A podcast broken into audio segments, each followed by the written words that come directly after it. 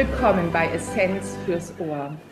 Ich sitze hier mit einem ganz Ihnen und euch bekannten Talkgast zusammen an einem schönen Sonntagmorgen. Wir sind beide in der gleichen Stadt, allerdings nicht am gleichen Ort. Wir treffen uns gerade per Zoom und ich freue mich besonders, mit dir wieder hier den Vormittag verbringen zu können zu einem weiteren spannenden Thema. Professor Dr. Nikolai Worm sitzt mit mir hier zusammen am Laptop. Ich grüße dich, Nikolai. Guten Morgen, liebe Heike. Freue mich auch, äh, dass du mich wieder eingeladen hast. Sehr, sehr gern, weil wir haben ein weiteres spannendes Thema. Ich muss dich eigentlich gar nicht mehr wirklich den Fans unseres Podcasts oder auch unserer Videoserie in Vino Veritas, wo wir uns immer auf ein Glas Wein und ein bekanntes Thema treffen, äh, vorstellen, sondern mm, Vielleicht möchte ich so viel über dich sagen. Du bist ein Fachkollege von uns, von mir, Ökotrophologe. Du bist promoviert, du hast ähm, den Professorentitel, du hast viel Erfahrung an Universitäten mit Wissenschaften und man muss schon sagen, du bist eigentlich vielen Zeiten immer voraus. Wenn man einen Rückblick kurz mal aufmacht, du hast Low Carb eigentlich Deu nach Deutschland gebracht und in Deutschland groß gemacht, wo die Welt das noch überhaupt nicht akzeptiert hat, dass man mit weniger Kohlenhydraten sich möglicherweise besser ernährt. Das ist mittlerweile in aller Munde sozusagen, dass die Kohlenhydrate wahrscheinlich an vielen Stellen nicht so gut für uns sind. Du hast über Schlafmangel geschrieben, über Vitamin D, du hast die Flexicar-Pyramide gemacht und jetzt treffen wir uns heute zu einem, ich möchte mal sagen, sehr delikaten neuen Thema, wo wir möglicherweise wieder der Zeit voraus sind. Und Nikolai, ich muss noch vorausschicken, als wir uns absprachen über dieses Thema und ähm, ja, ein bisschen delikat es ist, kam ich mir vor wie, ich spreche heute mal mit Dr. Sommer. Und, und die, ähm, die älteren Zuhörerinnen und Zuhörer von uns kennen Dr. Sommer noch aus der Bravo. Es gab da ein Blatt, eine Doppelseite häufig, Liebe, Sex und Zärtlichkeit. Und als wir uns auf dieses Thema vorbereiteten, ähm, und ich mich auch noch mal einlas, weil du mir viel zum Lesen gabst, ähm, wurde mir so deutlich, dass das tatsächlich mit unserem Hauptthema Essen und Ernährung ganz viel zu tun hat. Also, ich, das erste, was ich dich fragen möchte, das Buch, was dazu erschienen ist, heißt oder erschienen wird, heißt ja Liebe, Liebe leichter. Und ähm, ich möchte dich erstmal fragen, wie du zu diesem Thema gekommen bist. Ähm, ja, hast du das Thema denn eigentlich schon genannt? Also eigentlich so nur so indirekt. Vielen Dank für den Hinweis. Also es geht um die sexuelle Dysfunktion und möglicherweise, also die uns Frauen und Männer betrifft. Und ehrlich gesagt, das ist so ein Thema, ähm, über das spricht man eigentlich nicht, oder? Genau, also das ist ja auch einer der Gründe, warum ich ähm, mich äh, entschlossen hatte, schon vor vielen Jahren dazu ein Buch zu schreiben ähm, und ja, du hast gesagt, ich bin auf der Zeit voraus. Äh, man muss dazu sagen, also ich bin ja eigentlich nicht der Zeit voraus, denn ich beziehe mich ja auf wissenschaftliche Arbeiten, auf Studien jeweils in meinen Büchern. Aber es ist halt nicht angesagt, es ist nicht Trend und da insofern bin ich vielleicht der Zeit voraus und oft zu, zu frühzeitig, um die Bücher dann auch noch erfolgreich verkaufen zu können. Aber das ist jetzt ein anderes Thema. Ja, die, die sexuelle Dysfunktion, ich, ich verfolge das Thema genau genommen seit 2005. Da bin ich zum ersten Mal auf einen Zusammenhang gestoßen, der mich sofort interessiert hat, weil das schon damals für mich so das Hauptthema war, nämlich, dass die Häufigkeit der sexuellen Dysfunktion äh, bei Frauen und bei Männern deutlich erhöht ist bei Menschen mit metabolischem Syndrom. Und das hat mich sozusagen äh, ja aufgeweckt. Da sind die, da sind die roten Lichter angegangen und äh, oder die Grünen viel mehr. Da muss ich mehr wissen und ich von da an verfolge ich das Thema. Ich bin sehr dankbar. Oh, Verzeihung. Ja, vielleicht noch ein Hinweis. Du hast schon ein paar Mal gesagt, das Thema ist ein bisschen heikel, ein bisschen brisant.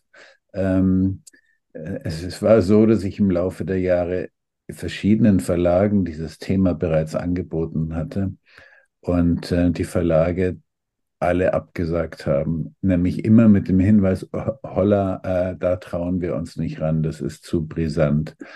Und nun hat Gott sei Dank vor einem Jahr der Verlagsleiter von Gräfe und Unzer gesagt, Nicola, ein super Thema, das machen wir, auch wenn es vielleicht schwierig ist, aber wir kriegen das hin. Sehr schön. Also du hast gerade schon den Verlag erwähnt und ich möchte an dieser Stelle schon preisgeben. Ähm, der Verlag verlost sogar mit uns und diesem Podcast ein Buch. Bitte bleibt einfach bis zum Ende dran, liebe Hörerinnen und Hörer. Dann sage ich, was zu tun ist, um dieses Buch zu gewinnen, wenn das Thema euch gepackt hat. Ähm, die sexuelle Dysfunktion, wenn man sich einliest, dann gibt es ja eine ganz offizielle Definition der WHO. Die kam 2019 heraus und die besagt, von einer sexuellen Dysfunktion oder sexuellen Funktionsstörung wird gesprochen, wenn individuelle Ansprüche an eine erfüllte Sexualität nicht erreichbar sind, die Person also unter Leidensdruck steht. Und diese Definition berücksichtigt ja neben der Störung der Sexualreaktion, also ganz körperlich, auch subjektives Erleben sowie gesellschaftliche und kulturelle Vorstellungen von Sexualität. Und als ich das las, fand ich sehr spannend, weil mich interessiert ja immer das große Thema Lebensqualität und wie geht es Menschen eigentlich. Und da war mein ähm, Interesse komplett geweckt, denn die sexuelle Dysfunktion hängt eben auch, wie du es ja deutlich machst, von der Stoffwechsellage des Körpers ab und eben auch von Ernährung und Essen. Und dem wollen wir uns heute vor allen Dingen widmen. Ja, genau. Mhm. Das, das heißt, ähm, du bist ja Ökotrophologe, du schreibst über ein Buch, was ja auch sehr medizinisch ist. Wie, wie bist du an das Thema herangegangen? Naja, also es gibt ja eine Vielzahl von Ursachen ähm, und äh, die Ursachen können im, im, psychischen Bereich liegen. Es gibt medikamentöse Ursachen, also Neben Nebenwirkungen, die die Funktionsstörungen auslösen. Und dann gibt es eben organische Ursachen. Und ähm, als ich, als ich mich für, ja, dafür interessierte und mir klar wurde, dass diese organischen Ursachen nämlich äh, im Lehrbuch steht dann Hypertonie und Diabetes und, äh, und äh, äh, ja, äh, Hyperinsulinämie, dass das ja alles quasi auf einem, auf einer ursächlichen Störung beruht und das hat alles ähm, ja viele, viele Auswirkungen im Körper, negative und scheint eben bei vielen Menschen auch die Sexualorgane zu betreffen. Und insofern habe ich mich dann doch kompetent genug gefühlt, mich dem Thema zu nähern, zu widmen, weil das hat mich natürlich interessiert. Ich bin kein Psychologe und kein Soziologe und auch kein Pharmakologe. Das heißt, diese Bereiche äh, konnte ich oder wollte ich gar nicht versuchen näher zu verfolgen, sondern ich habe mich auf die organischen Ursachen gestürzt und habe festgestellt, es ist in der Tat ein Thema, was jeden Ökotrophologen und jeden Menschen, der Ernährungs- und Lebensstilberatung macht, interessieren sollte. Und ja, wie habe ich mich dem Thema weiterhin genähert? Mir war klar, ähm, wenn ich über sexuelle Dysfunktion der Frauen spreche, also als Mann habe ich ja wenigstens eine gewisse Kompetenz zu dem Thema, aber wenn ich mich über die Frauen äh, äußern möchte, dann äh, sollte ich mich vielleicht zurückhalten und insofern habe ich ähm, ja den Wunsch gehabt, eine eine Medizinerin äh, dafür zu gewinnen, hier in diesem Projekt mitzumachen und es war natürlich auch aus meiner Sicht wichtig, dass sich diese Medizinerin auch für Lebensstilaspekte und für Ernährungsaspekte äh, interessiert und in, in diesem Bereich kompetent ist. Und dann fiel mir natürlich die Frau Dr. Med Christine Theis ein, die in lebt und ähm, die ja bekanntlich nicht nur eine, eine hervorragende Leistungssportlerin war und wahrscheinlich auch im Privaten noch ist, sondern ähm, sondern eben auch Medizinerin. Und äh, sie ist bekannt durch ihre Fernsehserie Biggest Loser, in der sie seit, ich glaube, über zwölf Jahren schon ja über, stark übergewichtige, fettleibige Menschen betreut in ihrem Verlangen und ihrem Bemühen, Körpergewicht abzubauen oder Fett im Körper zu mobilisieren. Also das war eigentlich von, aus meiner Sicht die perfekte Kombination und ich hatte dann auch wirklich das Glück, dass sie zugesagt hat und ähm, wir haben bei uns wirklich hervorragend hier gemeinsam äh, ja, äh, diesem Thema ge gewidmet und sehr gut abgestimmt. Und das hat alles viel Freude gemacht, das zusammen zu erarbeiten. Das glaube ich, weil das ja auch immer so ein bisschen mit einem Schmunzeln auf den Lippen verbunden ist, wenn man über so ein Thema spricht, finde ich zumindest. Also, dass man immer noch den Humor behält, wenn man auch über solche ähm, brisanten Themen spricht. Auch in unseren Vorbereitungen musste ich ja äh, manchmal so auch so einen Aha-Effekt erleben, wenn du beispielsweise ähm, zeigtest, wie ähnlich eigentlich unsere Geschlechtsorgane von Männern und Frauen sind. Ähm, aber ich möchte noch mal an, also noch drei Schritte zurück. Also du hast schon das metabolische Syndrom erwähnt, du hast Übergewicht erwähnt. Wir wollen uns dem Ganzen nähern und auch deutlich machen, das ist nicht nur bei Übergewicht ein Thema. Wie viele Menschen sind denn, also so Prävalenzzahlen, wie viele Menschen sind denn eigentlich von der sexuellen Dysfunktion betroffen, also der erwachsenen Männern und Frauen? Ja, also da, die, die, Zahlen, die man in der Literatur findet, äh, schwanken etwas, insbesondere bei Frauen. Warum sage ich gleich? Man schätzt also ganz grob, dass 20 bis 30 Prozent der erwachsenen Männer und etwa ja, 35 bis 45 Prozent der erwachsenen Frauen unter diesem Problem leiden. Ähm, bei Frauen ist es in der Tat noch ungewisser als bei Männern, ähm, weil man bei Frauen nicht so die, die sexuellen Störungen halt nicht so einfach auch messen kann wie bei Männern. Da kann man es ja schon optisch messen, äh, bei Frauen eben nicht. Ähm, und das kommt natürlich der Altersgang dazu. Wenn man also bei Männern sind die Zahlen, wie gesagt, schon, schon etwas sicherer und, und besser beschrieben. Da kann man sagen, das Problem fängt schon ab 20 an. Also im, Im Bereich 20 bis 30 Jahre sind es vielleicht 8 Prozent der Männer betroffen. Äh, Im Altersbereich 30 bis 39 äh, sagt man etwa 11 Prozent und ab 40 wird es dann schon deutlich. Zwischen 40 und 50 sind schon 40 Prozent der Männer betroffen.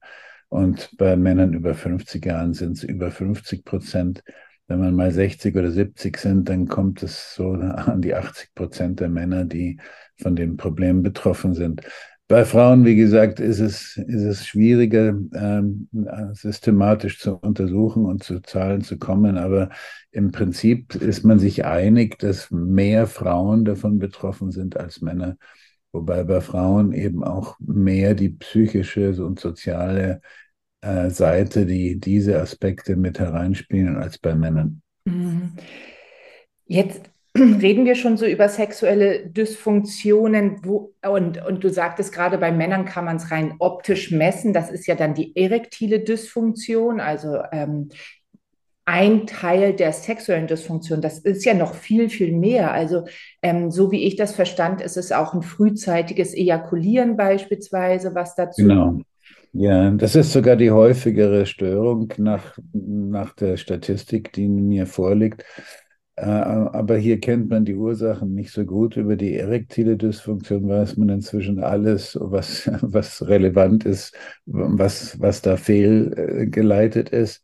Und deswegen ist eigentlich, ähm, ja, die überwiegende Literatur bezieht sich auf die erektile Dysfunktion. Aber wenn ich hier gleich ähm, anknüpfen darf, Heike, es mhm. ist dann eben an, an dritter Stelle die sogenannte Ap Appetenzstörung, also der Libido-Verlust äh, zu nennen. Und dann gibt es an, an, im, im, vierten Rang dann auch noch Orgasmusstörungen bei Männern. Mhm. Ähm, während bei, bei Frauen mh, hm, sagt man, die Rangordnung ist äh, wohl an erster Stelle die Libido-Störungen, an, an zweiter etwa die, die äh, Erregungsstörungen, dann folgen Orgasmusstörungen, Lubrikationsstörungen, also das Feuchtwerden der, der Vagina und schließlich auch Schmerzen beim Geschlechtsverkehr. Das sind die häufigsten äh, äh, Ursachen bei den Frauen. Also so eine ganze große Vielfalt an unterschiedlichen Funktionsstörungen der Geschlechtsorgane, die wahrscheinlich dann eben auch systemisch im ganzen Körper ihre Ursache haben, also entweder in der Psyche oder aber auch ganz organisch, was wir heute in den Vordergrund stellen wollen. Ähm, wenn wir äh, jetzt nochmal bei diesen organischen Störungen anknüpfen wollen. Du hast das eben schon mal so deutlich gesagt. Also da sind beispielsweise Herzgefäßerkrankungen mit dabei. Da sind ähm, die da irgendwie im im Hintergrund mit rumschwimmen. Da sind äh, Stoffwechselstörungen mit dabei, da sind nervale Störungen oder Erkrankungen mit dabei. Die haben, und du sagtest eben schon, das metabolische Syndrom. Sag doch nochmal allen bitte, was das überhaupt ist, dieses metabolische Syndrom, denn das ist vielleicht allen gar nicht so bekannt. Ja, also das metabolische Syndrom ist keine Krankheit, sondern eine Definition. Nämlich, ähm, wenn, wenn folgende hm, Aspekte ähm, bei einer Person zusammentreffen. Neben einem erhöhten Teilinumfang, also dicker Bauch, Teilinumfang messen, wenn dann noch zwei von folgenden vier äh, Aspekten zusammentreffen, dann spricht man vom metabolischen Syndrom. Also dicker Bauch plus hohe Triglyceride, das sind Blutfette, äh, oder äh, niedriges HDL-Cholesterin. Das sind, früher nannte man das gute Cholesterin. Äh, oder äh, erhöhter Blutdruck oder erhöhter nüchtern Blutzucker. Also wenn das, wenn, wenn, wenn zu dem erhöhten Bauchumfang, Teilinumfang auch noch zwei von diesen vier anderen Aspekten dazukommt, definiert man das metabolische Syndrom. Und ähm, das ist nicht eine eigenständige Geschichte, sondern das beruht auf einer Störung und die ist ja in unserem Podcast immer wieder ganz zentral zur, zur Sprache gekommen. Das ist die Insulinresistenz.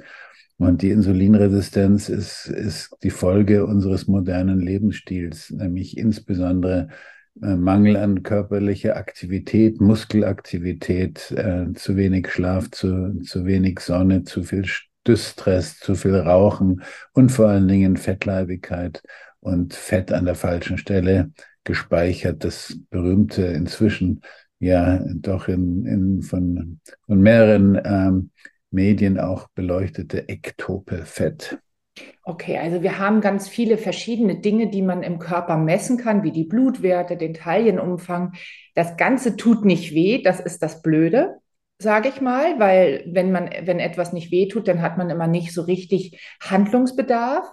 Wenn man dann noch merkt, oh, ich werde immer träger, weil das diese muskuläre Inaktivität ist, dann äh, bekommt man immer hm, ja weniger Lebensfreude möglicherweise. Das unterstelle ich dem einen oder anderen jetzt mal, wenn man nicht mehr so aktiv im Leben ist.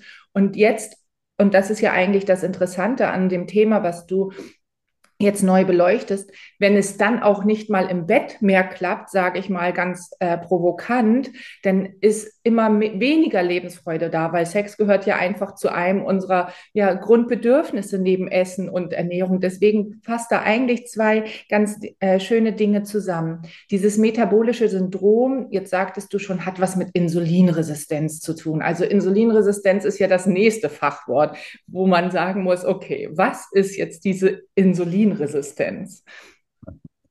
Ja, Insulin und Resistenz, zusammengesetztes Wort. Insulin werden alle kennen. Das ist ein, ein, ein das mengenmäßig größte Hormon in unserem Körper.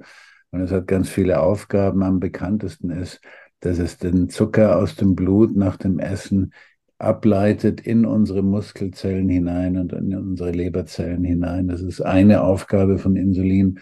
Aber wir brauchen zum Beispiel auch Insulin, um nach dem Essen die, die Aminosäuren, also die Eiweißbestandteile in die Muskelzellen zu schleusen und die Fettsäuren aus der Nahrung in die Fettzellen zu schleusen. Also das ist, das ist so eine, eine der, der vielen Aufgaben des Insulins. Und wenn, wenn unsere Körperzellen aufgrund unseres falschen Lebensstils nicht mehr auf diese Insulinsignale reagieren, dann bleiben diese zum Beispiel, bleibt der Zucker eben im Blut und dann muss gegenreguliert werden, weil zu viel Zucker im Blut macht alle Blutgefäße kaputt. Also muss der Körper reagieren und er, er reagiert, indem mm, die Bauchspeicheldrüse, äh, das Hirn der Bauchspeicheldrüse befiehlt, mach mal mehr Insulin. Mhm. Versuche mal mit einem Mehr an Insulin diese Resistenz des Insulinsignals gegenüber diesem Insulinsignal zu durchbrechen. Und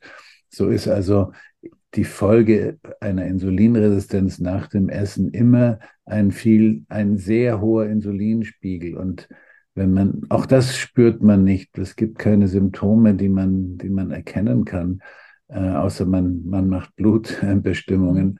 Mhm. Äh, und so ändern die Leute ihr Leben nicht. Und äh, so wird diese Resistenz immer, immer stärker mit im, im Laufe der Jahre. Und dann benötigt man eben nicht nur ein bisschen mehr Insulin, sondern immer mehr Insulin. Und und mit 50, 60 als Insulinresistenter braucht man vielleicht die zehnfache Menge an Insulin, die ein normaler, gesunder Mensch bräuchte, um das Frühstück zu verarbeiten oder das Mittagessen oder, oder die Brezen zwischendurch zu verarbeiten. Also diese Insulinresistenz heißt immer Hyperinsulinämie, viel zu viel Insulin im Blut äh, für, äh, im Verhältnis zu, wie es normal sein sollte. Mhm. Und wenn jetzt dieses zu viel Insulin im Blut bei die, dem metabolischen Syndrom in Bezug steht zu der sexuellen Dysfunktion, dann haben wir, haben wir da direkte Zusammenhänge, Kausalitäten, Korrelationen, wo man sagen kann, dieses zu viel an Insulin führt zu irgendwas im Stoffwechsel, was zur ähm, sexuellen Dysfunktion oder erektilen Dysfunktion führt? Ja, da gibt es in der Tat direkte Zusammenhänge. Ah. Dieses, die, diese Insulinresistenz und das zu viel an Insulin verschiebt bei beiden Geschlechtern die Hormone, das Hormongleichgewicht. Bei Männern kommt es dazu, dass dann im Verhältnis zu wenig Testosteron und mehr Östrogen gebildet wird, was zur Folge hat, dass die Männer dann oft weiblichere Formen an Busen bekommen. Mhm. Und bei Frauen ist es umgekehrt. Und dieses zu viel an Insulin bewirkt im Endeffekt, dass zu viel bei Frauen zu viel Testosteron und zu wenig Östrogen äh, äh, im Körper vorliegt und was in, entsprechende Vermännlichung des Körpers bedeutet und auch zum Beispiel die, die Infertilität, also dass die Frauen keine, nicht mehr zeugungsfähig sind, keine Kinder mehr bekommen können, was dann das berühmte PCO-Syndrom, das polyzystische Ovar bedeutet. Ähm, also Insulin hat, macht hier eine, eine fatale Verschiebung der, der, der Geschlechtshormone bei beiden Geschlechtern. Und dazu kommt noch was, was weiteres. Mhm. Eine, eine, ein, äh, ein, ein dicker Bauch heißt, dass hier die Bauchhöhle verfettet ist, dass hier viel Fett an der falschen Stelle gelagert wird. Richtige, die gute Lagerung von Fett wäre unter der Haut und nicht in der Bauchhöhle. Und hier kommt es dann auch zu einem weiteren Hormon, zu einer weiteren Hormonverschiebung, nämlich es, entstehen, es entsteht immer mehr Leptin und man spricht dann von der Hyperleptinämie und dieses viele Leptin hat dann wiederum zentral im, im zentralen Nervensystem eben eine fatale Wirkung, nämlich es wird weniger von den von den typischen äh, Sexualhormon stimulierenden Substanzen ausgeschüttet, nämlich zu wenig LH, Proteinhormon äh, stimulierendes Hormon und das, das, äh, das äh, Follikelstimulierende Hormon, also diese beiden Signalstoffe, die äh, beim Mann im Hoden und bei der Frau im Eierstock dazu führen, dass entsprechende Sexualhormone dass entsprechende ähm, ja, Sexualhormone gebildet werden und eine normale Funktion möglich ist. Also das ist interessant, weil dass der Bauchumfang, beziehungsweise wenn das Fett in der Bauchhöhle ist, du hast das ja eben sehr deutlich unterschieden. Wir haben ja einmal eine Einlagerung unter der Haut und einmal das Fett in der Bauchhöhle. Und dieses Fett in der Bauchhöhle, das ist besonders äh, nachteilig für uns. Ja, also nicht nur, nicht nur in der Bauchhöhle, sondern wenn es sich Fett in der Bauchhöhle ansammelt, dann ist es ein Zeichen dafür oder ein Marker dafür, dass sich eben Fett auch in, in den Organen einlagert, die in der Bauchhöhle gelagert sind. Und ähm, das an erster Stelle die Leber und die Bauchspeicheldrüse, das geht hin bis zur Niere, bis zum Herzen. Und wenn sich dort Fette einlagern, dann führt es mit der Zeit eben zur Fehlfunktion in diesen Organen, was dann in Herz-Kreislauf-Erkrankungen, Diabetes, Nierenerkrankungen und so weiter münden kann. Äh, ja, und was wir eben heute auch wissen, äh, ist, dass sich dann dieses falsch gelagerte Fett, falsch gespeicherte Fett eben auch um Arterien äh, um die Arterien herum lagern kann und dann eine Fehlfunktion der Arterien bewirken kann. Und Nikolai, warte mal. Also, wir, da, ich, also das ist ja echt interessant. Also, aber da kommt, muss man ja erstmal so schnell mitkommen. Also, wir haben einerseits diese Organverfettung ganz vorne ran, die Leberverfettung, die du auch schon häufig betont hast in äh, unseren Gesprächen, in den Videos, in den Podcasts, die nicht alkoholische Fettlebererkrankung da sind ja auch schon so viele Menschen von betroffen. Also es gibt ja diese bekannte Chip-Studie mit 42 Prozent der erwachsenen Menschen. Das heißt, hier schließen sich lauter Kreise, in, ähm, wo wir anfangen müssen. Ja, auch bei der nicht-alkoholischen Fettleber ist ja einfach die, ähm, die Ernährung und die, das Essen so sehr im Vordergrund stehend, um es ursächlich zu behandeln. Das heißt, diese nicht-alkoholische Fettleber hat jetzt was mit also mit der Fetteinlagerung zu tun. Und jetzt sind wir an den Blutgefäßen und die haben wiederum sehr viel mit den Schwellkörpern und den Sexualhormonen zu tun, richtig? Ja, mit den Sexualorganen. Ähm, ja.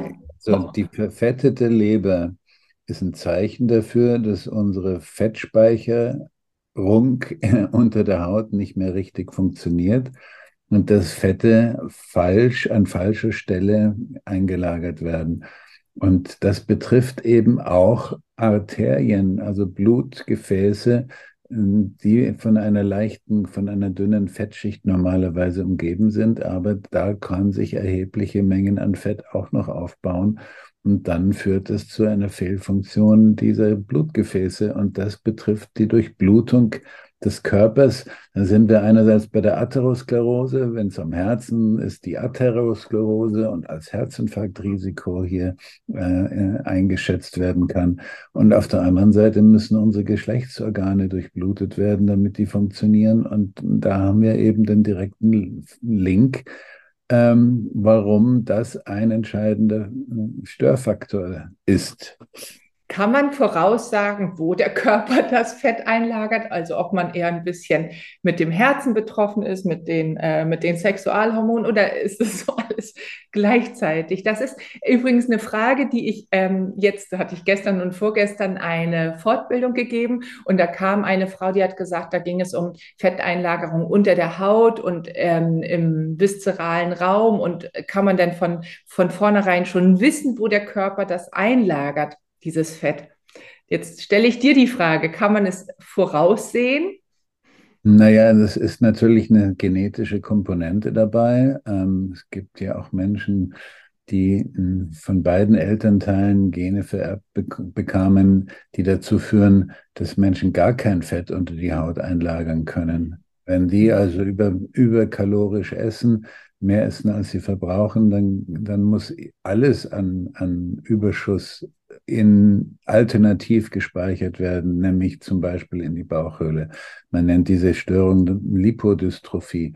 Also es gibt eine genetische Komponente und dann kommt Lebensstil dazu. Ähm, wir wissen zum Beispiel, dass Rauchen und Distress oder überhaupt Stress, äh, Stresshormone die Fetteinlagerung verstellen weg von, vom subkutanen Bereich, also weg von dem Unterhautfettgewebe hin zur, zum viszeralen Fett, zu dem Fett in der Bauchhöhle. Eine Folge von, von zu viel Distress. Und wenn dann noch Rauchen und Schlafmangel dazukommt, dann verstärkt sich das Ganze. Mhm. Also wir fangen jetzt an, darüber nachzudenken, dass wir dieses Fett loswerden müssen eigentlich. Also dieses ektope Fett. Wir haben ja Fett ähm, eben unter der Haut, das, da gehört es hin. Ektopes Fett ist an Stellen im Körper, wo es nicht hingehört, unter anderem auch in den Sexualorganen. Ähm, jetzt würde ich, wollte ich fast schon wieder Hormone sagen, also in den Sexualorganen. Und dieses Fett, was da ist, steht ja auch in Zusammenhang mit Entzündungen, wie ich las. Also, dass es sich tatsächlich, wenn es sich, wenn es nicht gut durchblutet wird, eben auch entzünden kann, richtig? Das, ja, diese, diese Fette, die, die da abgelagert werden, äh, werden mit der Zeit zu, zu einem entzündeten Fettgewebe, was dann eben seine Funktion verliert. Und äh, äh, und auf der einen Seite nicht mehr richtig Fett speichern kann und auf der anderen Seite eben auch Entzündungsstoffe, Entzündungssignale abgibt, die dann den ganzen Körper überfluten können. Man spricht dann von der ja, systemischen niedriggradigen Inflammation. Also man kann ja solche Entzündungen im Körper durchaus messen, in, indem man im Blut nach entsprechenden Entzündungsmarkern sucht. Mhm. Aber jetzt sind wir schon ganz schön weit weg von, von unserem Thema. Ja. Was, was ich noch sagen wollte, diese, was ich vorhin noch vergessen habe zu erwähnen, bei den Hormonen, also diese Verschiebung der Geschlechtshormone bei Männern wie bei Frauen durch zu viel Fett im Körper, durch zu viel Leptin und durch zu viel Insulin im, im Kreislaufsystem führt eben dazu, dass, dass eben diese, diese Appetenz, diese Lust an Sexual, an einer sexuellen Betätigung, die Libido zurückgeht. Das ist also direkt mit den Hormonen äh, in, äh, zu verbinden. Wenn wir jetzt über die Durchblutungsstörungen sprechen, dann geht es eher um die tatsächliche Funktion der Geschlechtsorgane. Mhm. Und ich finde das ziemlich befreiend, weil wenn man im Freundeskreis sich über diese Themen unterhält, wenn man sich überhaupt darüber unterhält, weil das ist ja eigentlich kein Tischthema und das sind ja schon sehr vertraute Gespräche, die man mit ähm, Freunden oder vielleicht Familie oder aber auch mit dem eigenen Partner, der eigenen Partnerin ähm, aufmacht, dann ist das eigentlich ganz schön und erleichternd zu wissen, dass es nicht nur rein psychologisch ist, worauf es ja manchmal so reduziert wird, sondern dass es tatsächlich auch organische ähm, Gründe gibt, warum es einfach nicht klappt. Also warum die Libido zurückgeht, warum die Dysfunktion entsteht. Und wir können ja mal überlegen, wenn man, äh, wenn du jetzt sagst, das hat was mit der Fetteinlagerung zu tun, das hat was mit, mit der Insulinresistenz zu tun was bedeutet das denn letztendlich? Was soll denn auf den Teller kommen? Denn als ich mit einem Bekannten darüber sprach, dann sagte er so, ach, Champagner, Erdbeeren, Austern, das funktioniert schon. Und ähm, dann dachte ich, aha, ähm, ich werde mal den Fachmann fragen, was der sagt, äh, was denn funktioniert. Was sagst du? Naja, also Champagner und Austern mag ich auch, aber nicht um sexuelle Dysfunktion zu behandeln ähm, du hattest vorhin ja schon mal erwähnt oder mich gefragt, ob das Ganze denn, wer das denn bekommt und ob, was das denn mit Herzinfarkt und Herz-Kreislauf-Störungen und Diabetes und was auch immer zu tun hat. Nun, es, es sind eben im Prinzip die gleichen Störungen und die gleichen Ernährungsempfehlungen, die die ich bekannt, bekanntlich abgebe für Menschen mit Diabetes, mit mhm. Prädiabetes, mit mit Herz-Kreislauf-Erkrankungen treffen hier in gleicher Weise zu. Man muss versuchen, das, Fett, das überschüssige Fett im Körper abzubauen, vor allen Dingen das Fett, an, das an der falschen Stelle gespeichert ist, im Bauch, in den Organen, in der Leber, in der Bauchspeicheldrüse, in den Geschlechtsorganen. Das muss abgebaut werden. Und ähm, ich kann da schon mal eine ganz klare äh, klare Kante sozusagen geben und sagen, die besten Ergebnisse haben wir in der, in der Wissenschaft gefunden mit, bei Patienten mit Sexualfunktionsstörungen äh, mit einer bariatrischen Therapie, also mit einer Magen-OP, mhm. wenn dann entsprechend äh, dadurch 20, 30, 40 Kilo abgespeckt hatten. Also es ist ein ganz klarer Hinweis darauf, ähm, das Entfernen des Fettes im, an den verkehrten Stellen führt dazu, dass alle diese Organe und Systeme wieder besser funktionieren oder richtig oder normal funktionieren. Mhm. Und die Jetzt sprichst du ja bei bariatrischen OPs von stark übergewichtigen Menschen, die diese überhaupt bekommen. Das, da mag die Literatur sehr eindeutig sein, wie du sagst. Ähm, hat denn die äh, erektile Dysfunktion oder die sexuelle Dysfunktion immer was mit Übergewicht zu tun oder sind auch die Tofis da betroffen? Wenn der letzte, äh, der letzte Podcast, da ging es, hatte ich mich mit Franka Manjameli über die Tofis unterhalten und das ist ja auch eine zunehmend größer werdende Gruppe an Menschen, die eben thin outside and fat inside sind, also die Tofis, die außen schlank und innen fett sind. Ist, ja, ist ja, natürlich, die haben das gleiche Problem. Das hat also nichts mit, mit der Definition Übergewicht zu tun. Leider Gottes wird der, der Body Mass Index, der BMI, immer noch verwendet, um zwischen normal und übergewichtig und in Anführungsstrichen krank zu differenzieren. Das macht überhaupt keinen Sinn. Äh, man kann auch normalgewichtig per Definition sein, weil man so wenig Muskeln hat und trotzdem zu viel Fett im Bauch Mhm. Ja, also das, das macht so gar keinen Sinn. Und ja, deine Frage kann ich mit ganz klar beantworten. Auch Normalgewichtige, auch äußerlich Schlanke sind von diesem Thema betroffen, von der sexuellen Dysfunktion betroffen, wenn sie zu viel Fett im Inneren eingelagert haben, insbesondere dann eben ähm, in, in den in Sexualorganen und wenn sie zu viel Insulin und Leptin im Kreislauf haben, äh, dann äh, haben sie auch die hormonellen Störungen zu erwarten. Und was können wir jetzt tun?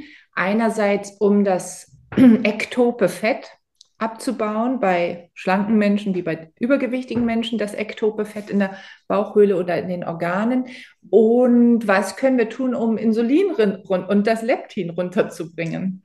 Ja, ähm, ich, ich würde, ich beantworte dir die Frage gerne gleich. Ich würde aber gerne noch einen Aspekt mhm. erwähnen, der noch hier fehlt in diesem, in diesem ganzen ja, systematischen Aufbau, nämlich was passiert denn eigentlich in den Adern? Warum ist, warum ja. die Blutgefäße mhm. als Problem genannt worden? Mhm. Der Hintergrund ist diese, diese Verfettung oder die Fettanlagerungen um die Arterien herum. Mhm. Eben nicht nur am, am, Herzen, sondern auch in den Sexualorganen, im Penis, in der, äh, in der Klitoris der Frau. Ähm, das sind die Organe, die, die um eine sexuelle Erregung äh, zu erreichen, stark durchblutet werden müssen und eine, also den Geschlechtsakt ausüben zu können, stark durchblutet werden müssen.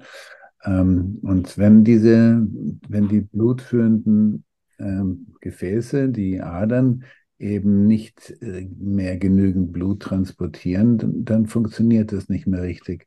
So, und jetzt sind wir eben bei dieser, bei diesem Punkt, zu viel Fettanlagerungen um die Arterien herum bedingen auch dort Entzündungen und das führt dazu, dass ein, ein Botenstoff, man nennt den äh, Stickstoffmonoxid, nicht mehr ausreichend gebildet wird.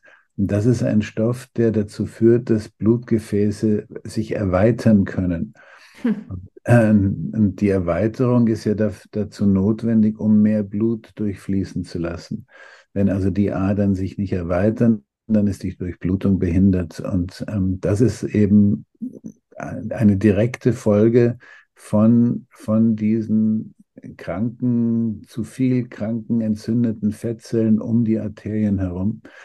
Und äh, das, das ist übrigens auch der Wirkmechanismus von dem berühmten Viagra oder von Cialis, ja, von, von, diesen, ähm, von diesen Medikamenten, die die erektile Dysfunktion des Mannes ähm, zumindest phasenweise beheben können äh, kleiner Nebenaspekt. Äh, viele Menschen haben, habe ich den Eindruck, denken immer, Viagra ist dazu da, um die Lust, die sexuelle Lust zu steigern. Äh, nein, die ist dazu da, um die Durchblutung des, äh, des äh, zu, äh, wieder zu ermöglichen, weil die Blutgefäße eben krank geworden sind, weil mhm. sie nicht mehr richtig funktionieren. Das, das betrifft nicht nur Männer, das betrifft natürlich auch Frauen. Und es ist der gleiche Mechanismus. Und das ist genau der Wirkmechanismus von, von diesen Medikamenten, dass sie diese Stickoxid, also NO-Ausschüttung, die Stickstoffmonoxid-Ausschüttung äh, wieder steigern können und so die Mehrdurchblutung zumindest temporär für einige Stunden wieder normal gestalten. Mhm. Das ist spannend. Das heißt, wir haben sozusagen zwei Aspekte, die wir immer wieder beleuchten müssen. Das eine ist diese endotheliale Dysfunktion, also die Durchblutung des Endothels, der äh, Innenwand der Blutbahnen, die man wieder steigern muss. Das andere ist das Hormonsystem, was eine Rolle spielt. Also diese zwei Aspekte. Ja, also das Endothel muss nicht durchblutet werden, sondern ähm, das Endothel ist die, die Innenschicht der Arterien Und mhm. dieses Endothel gibt dieses Stickoxid, dieses Stickstoffmonoxid ab. Und wenn, wenn diese Arterien von außen entzündet werden und äh, dann wird eben die Funktion dieses Endothels, dieser, diese Arterieninnenschicht gestört und dann gibt dieses Endothel nicht mehr genug von diesem NO ab. Und dann kann sich das Blutgefäß nicht mehr erweitern und dann, dann kommt es nicht zu einem ausreichenden Blutfluss. Das ist das eine, okay. Und das andere ist das Hormongleichgewicht, was sozusagen wiederhergestellt werden muss. Bei beiden spielt das Essen eine Rolle, bei beiden spielt die Ernährung eine Rolle. Wir nähern uns dem Thema, das eigentlich dein Hauptthema ist, seit, man mag sagen, Jahrzehnten. Ähm, jetzt haben wir es erweitert um ein, einen weiteren Aspekt, nämlich ähm, die sexuelle Dysfunktion. Ich finde das irre spannend, Nikolai, denn ähm, das ist ja ein zunehmend ähm, zunehmend interessanteres Thema, weil ja viele, ähm, ich bin jetzt Mitte 40, ähm, ich habe aber auch schon vor zehn Jahren mit Freunden darüber gesprochen, als das Thema äh, Kinderkriegen ein großes Thema war, auch vor 15 Jahren schon. Das heißt, ähm, zunehmend gab es immer wieder Schwierigkeiten bei dem äh, gegenseitigen ähm, ja, sagen, wie, wie soll das eigentlich funktionieren, dass wir Kinder kriegen? Wir, wir schaffen es gemeinsam nicht. Es, es gibt viel Unterstützung mittlerweile aus medizinischer Sicht dabei. Aber wenn wir jetzt zum Lebensstil mal kommen und zurückkommen zu dem Thema, was, was gehört dann jetzt auf den Teller, damit ich anders ähm, zusammengesetzt bin, sage ich mal. Also das ektope Fett abbauen kann, das Fett insgesamt reduzieren kann.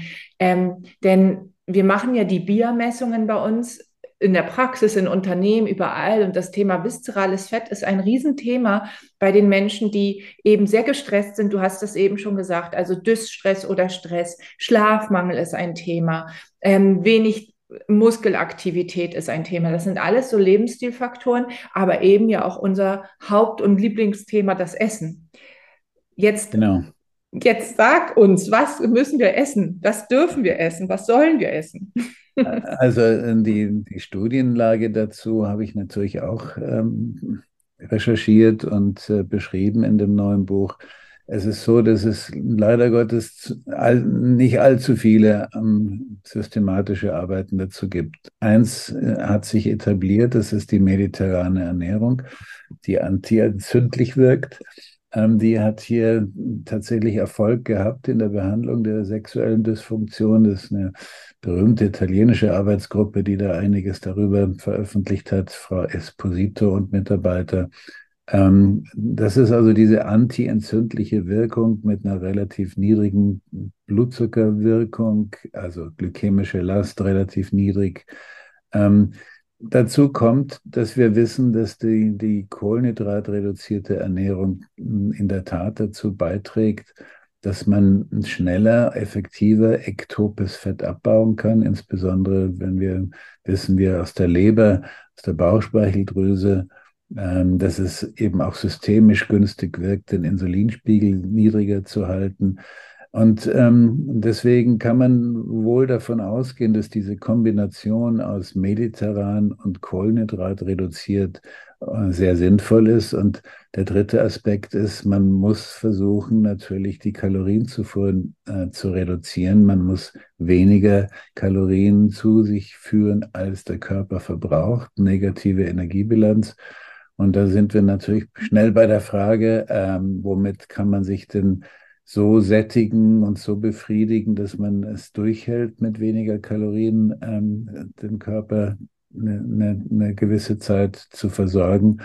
Und dann sind wir eben bei einer eiweißbetonten Ernährung. Also die Kombination mehr Eiweiß, äh, mediterran, Low Carb, das ist eigentlich, das müsste der, der goldene Weg sein, um hier äh, ja, kontinuierlich Fett abbauen zu können und wieder seine sexuelle Funktion damit auch verbessern zu können. Dazu kommt, was natürlich immer empfehlenswert ist, Muskelaktivität und zwar nicht, nicht Bewegung. Bewegung geht auch äh, mit dem Taxi von A nach B, sondern anstrengende Muskelaktivität.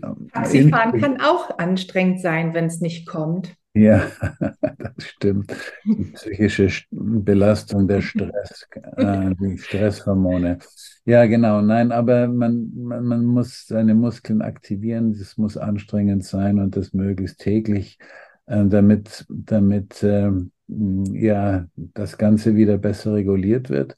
Und äh, natürlich ganz wichtig, wenn man seine Kalorien reduziert, muss man versuchen, seine, den Abbau der Muskulatur, der ja immer damit auch einhergeht, möglichst gering zu halten, möglichst abzufangen. Und dazu braucht man Krafttraining. Mhm. Also es ist nicht nur das Ausdauertraining, sondern es ist das Krafttraining ganz besonders wichtig. Und es gibt ja auch Sportarten, die beides kombinieren, Ausdauer und Kraft, was dann natürlich fast ideal wäre. Mhm, sowas wie Boxen beispielsweise oder Thai-Boxen, richtig. Oder Rudern. Oder Rudern, das habe ich auch schon gehört, ja. Also die, ähm, die Idee ist eigentlich, dass wir uns das lecker machen auf dem Teller, dass wir äh, uns mal daran erinnern, was haben wir gegessen, als wir das letzte Mal im Urlaub rund ums Mittelmeer war, wenn wir nicht auf die Pasta- und Pizza-Karte geguckt haben, sondern was die italienische, die griechische, spanische Küche noch alles so zu bieten hat. Und da sehen wir, ähm, das, das hat rundum mit Lebensqualität zu tun, weil, seien wir mal ehrlich, das ist schon ganz schön lecker, was die Mittel- und äh, mitteleuropäischen, äh, Mittelmeer, südeuropäischen Länder eigentlich alles so äh, uns auf den Tisch zaubern können. Ja, auch die türkische Küche, auch die ja. libysche Küche. Ich meine, es ist fantastisch, was dort alles äh, angeboten wird.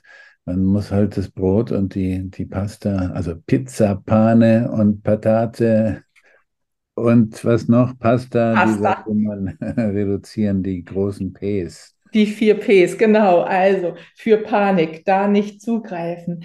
Ähm, Nikolai, ich glaube, wir kommen zum Ende dieses Podcasts über den ich mich sehr gefreut habe, dass wir ihn aufgenommen haben, weil ich weiß, dass es ähm, ein sehr neues Thema auch für dich ist. Du hast dich in ein sehr neues Thema eingearbeitet und das mit einem sehr dir bekannten Thema verbunden. Und ich freue mich sehr, dass du mir heute wieder zur Verfügung standest für dieses Gespräch hier. Ähm, ich weiß schon, dass wir uns in naher Zukunft wieder treffen werden. Ich weiß jetzt auch, wo ich genau uns hinführen werde zum Essen gehen, wenn du auch die türkische Küche so magst. Ähm, es gibt hier also natürlich ganz wunderbare Möglichkeiten, aber zum Abschluss dieses Podcasts möchte ich natürlich jetzt noch einmal erwähnen, dass das tolle neue Buch von euch, Liebe leichter, ähm, verlost werden kann. Ich werde es einfach so machen, dass ich die Zuhörerinnen und Zuhörer bitte, auf unsere Website essenz.hamburg zu gehen, auf das Kontaktformular zu gehen und wer als erstes uns schreibt in den Betreff Liebe leichter, Buchverlosung, der hat es gewonnen. Bitte ähm, einfach möglicherweise schon die Adresse mit dazu schreiben. Ansonsten ähm, äh, fragen wir nach und ähm, wohin wir das Buch senden dürfen. Und ich freue mich wirklich, dem ein oder anderen Paar jetzt das Leben ein bisschen leichter zu machen, indem sie nicht nur gut essen, sondern auch ähm, im Liebesleben wieder näher zusammenrücken können. Ähm, eines der Grundbedürfnisse unseres Lebens. Vielen Dank, Nikolai, für das Gespräch. Sehr gerne, Heike, und danke, dass du mich zu diesem Thema eingeladen hast immer gerne.